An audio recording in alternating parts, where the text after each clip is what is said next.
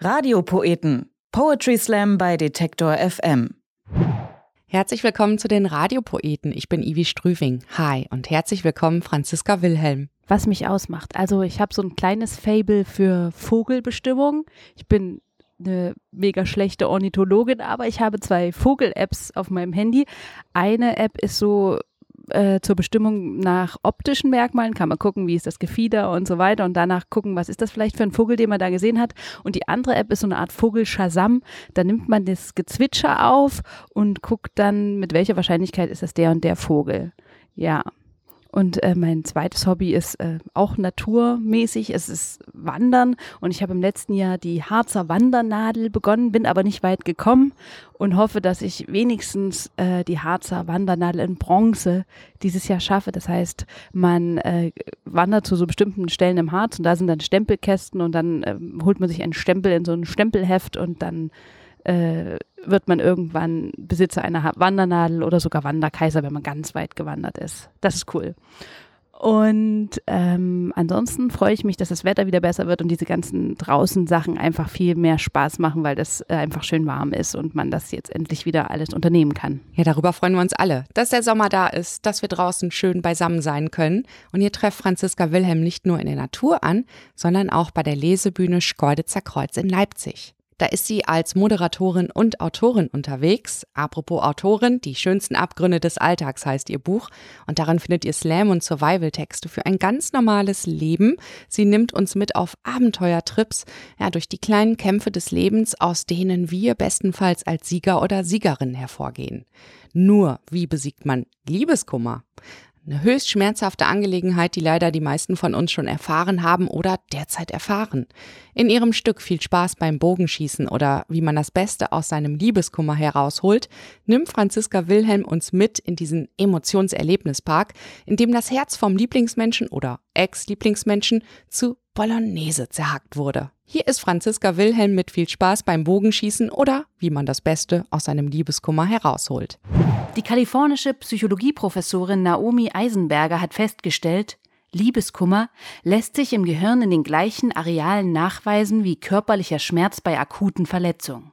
Das heißt, ob wir uns einen Arm abhacken oder von einer geliebten Person verlassen werden, ist für unsere Neuronen quasi das Gleiche.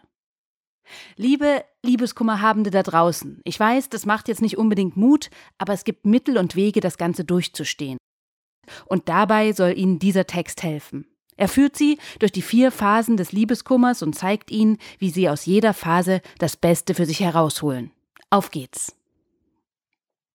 In der Regel fängt es an mit Phase 1, das nicht wahrhaben wollen.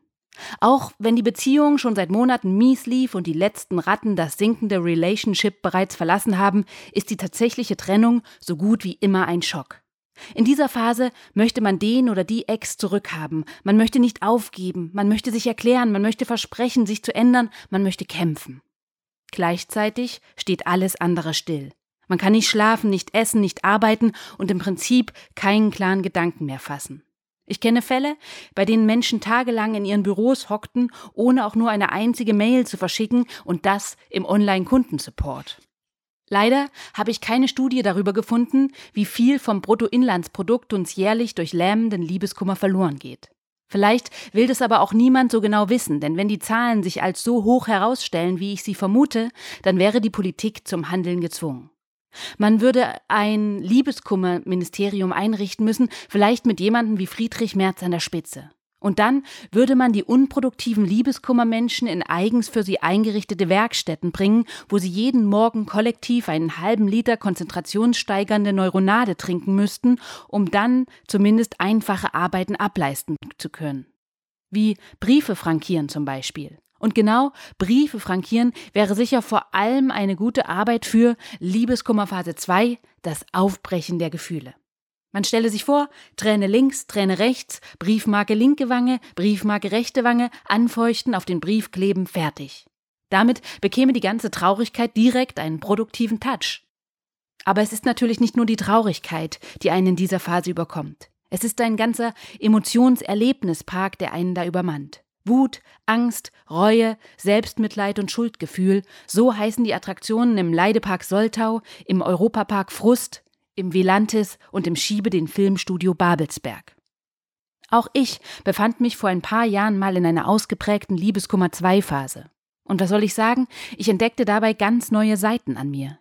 Im Grunde bin ich ein auf Harmonie bedachter Mensch, aber als mein Ex-Freund nach der Trennung aus unserer gemeinsamen Wohnung aus und ausgerechnet genau in das Haus gegenüber einzog, obwohl er überhaupt nichts mehr von mir wissen wollte, machte das was mit mir. Jedes Mal, wenn ich sein Auto am Straßenrand parken sah, überkam mich plötzlich das dringende Bedürfnis, einen Seitenspiegel abzubrechen. Was soll ich sagen? Ich sah das Auto in dieser Zeit sehr oft. Die Wut wuchs, die Gefahr für den Seitenspiegel auch. Doch in letzter Minute wurde Abhilfe geschaffen. Einem Freund von mir fiel ein, dass er noch einen alten Boxsack im Keller hatte. Er hängte ihn für mich auf, stellte sich dahinter und hielt ihn fest. Ich zog mir die Handschuhe an und brachte mich in Position. Doch dann wusste ich nicht, wie weiter. Wie gesagt, ich bin ein Harmoniemensch, ich schlage nicht einfach so drauf los. Denk an etwas, das dich wütend macht, riet mir mein Kumpel. Ich dachte daran, dass meinem Ex die Trennung so auffällig leicht gefallen war und begann mit leichten Punches.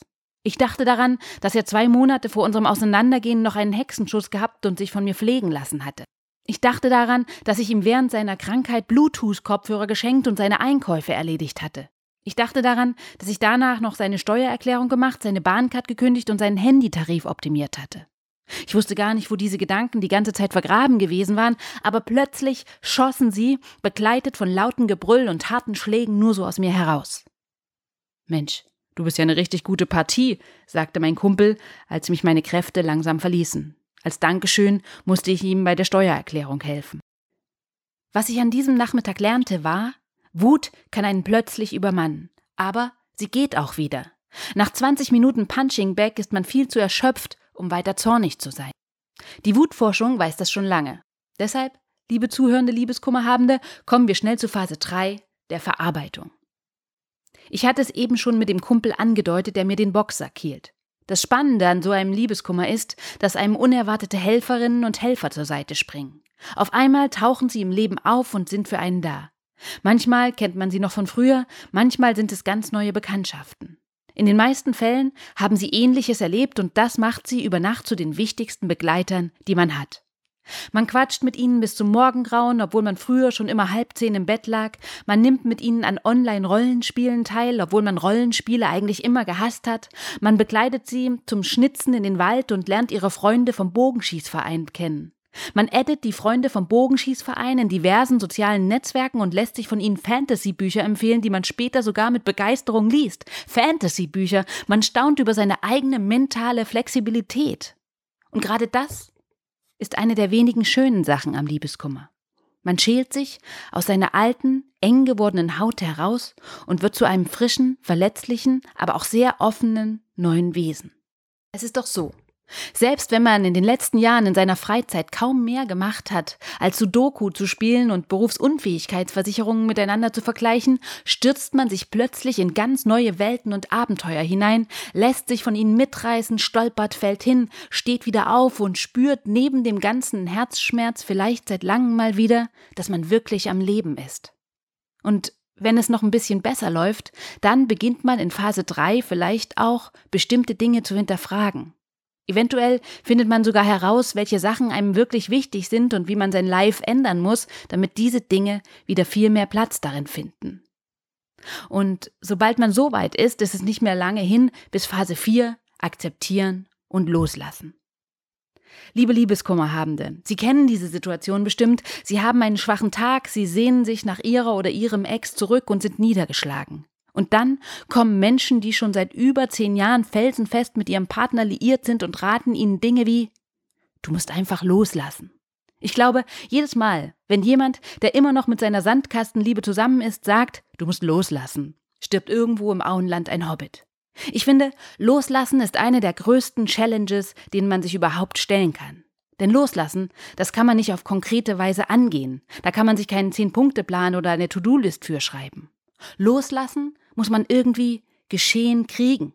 Ich weiß, das ist eine seltsame Wortkombi. Doch wer loslassen will, muss mutig genug sein, sich mit ungenauer Karte auf eine stürmische Irrfahrt zu begeben, auf der man das Steuerruder maximal mit dem kleinen Finger berühren darf.